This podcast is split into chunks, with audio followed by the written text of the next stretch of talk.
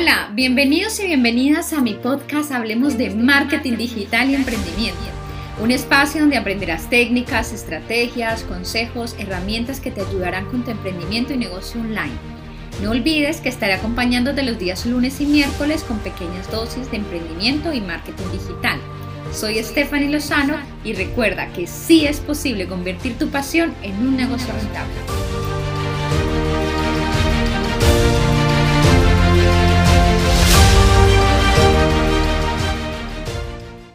Bienvenidos y bienvenidas al episodio número 4 del podcast Hablemos de Marketing Digital y Emprendimiento.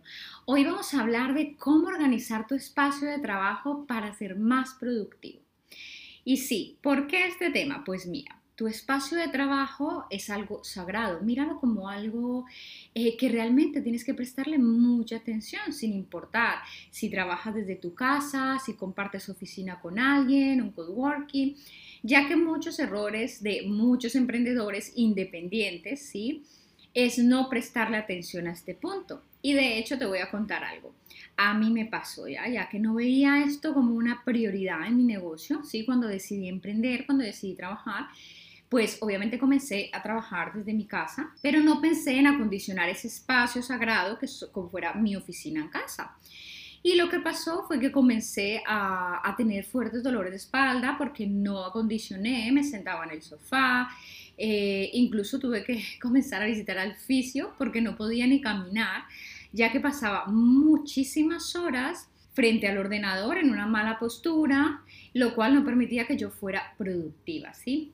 No realizaba pausas activas, entonces es cuando en este momento me doy cuenta de que el espacio de trabajo este centro, tu centro de operaciones debe ser sagrado y debe estar totalmente acondicionado, de forma que te sientas a gusto, cómodo, porque esto te ayudará a mejorar tu rendimiento. Así que también, bueno, a potenciar tu creatividad, piensa que es el, espacio donde tú vas a, crear proyectos, donde vas a hacer que tu creatividad fluya y bueno, eh, también vas a cuidar tu salud física y mental. Bueno, en cuanto a la decoración y la ambientación, esta te dependerá un poco exclusivamente de cómo te guste trabajar, si te gusta un ambiente más, un poco más tenue, te gusta una musiquita de fondo, pero todo es de que te sientas tú eh, un poco a gusto, ¿no? Eh, en lo personal, sí me gusta música, pero bueno, ya esto depende un poco, ¿no?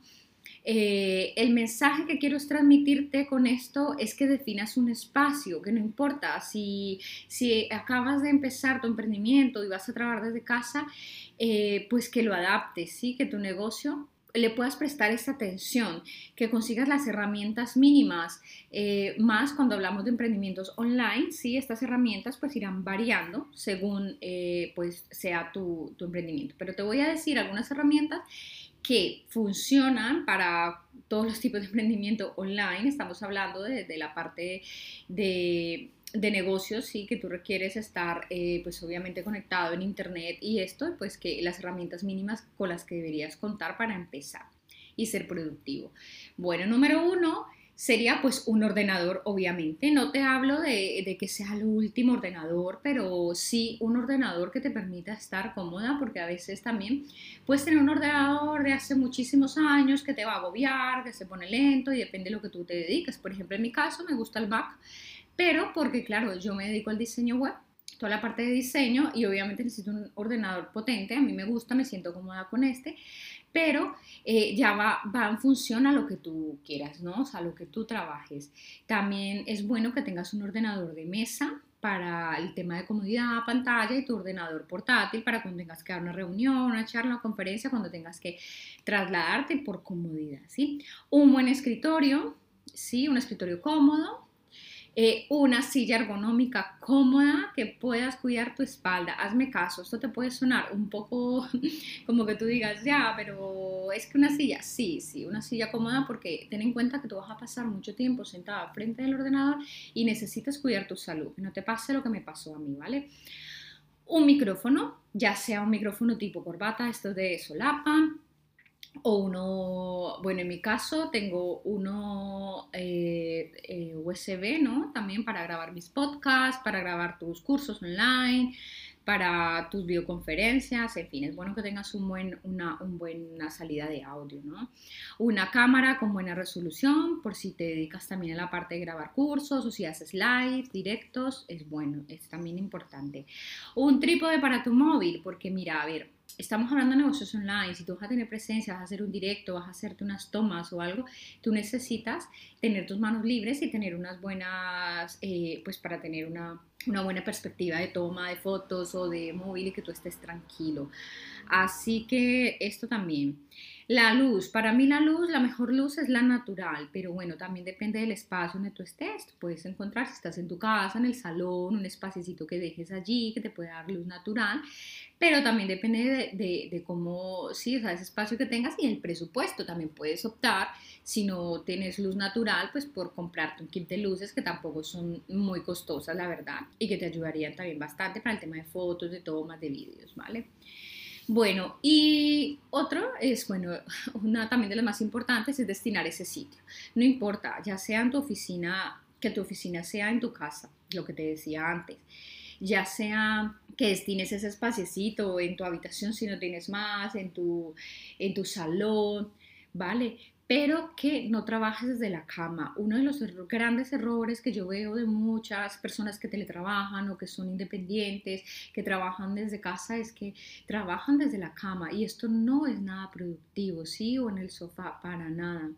¿Sí? Quiero es eh, invitarte que para que seas más productivo, mira, no trabajes en pijama ni sin ducharte, levántate, establece un horario, es tu trabajo, levántate, dúchate, eh, ponte una ropa cómoda, no te digo que te pongas tipo para ir a, como una oficina, pero que tú te sientas cómodo, pero que te sientas como en sintonía, activo, porque eso tu mente lo que hace es que tú la estás trabajando para que la estás programando para decir, sí, me voy a sentar a trabajar, pero si tú te levantas, imagínate, te quedas en pijama, sin ducharte en la cama, créeme que no vas a ser igual de productivo. Así que tómate las cosas en serio, no importa que no tengas que desplazarte, no importa que lo único que vas a hacer es dar tres pasos para sentarte en el salón, pero acostúmbrate que este hábito de verdad inconscientemente eh, lo que hará es hacer dar mucho más de ti, potenciarte mucho más y para que puedas ser mucho más productivo. Bueno, otra cosa es establecer pausas activas. Realiza pausas activas, colócate un, una alarma,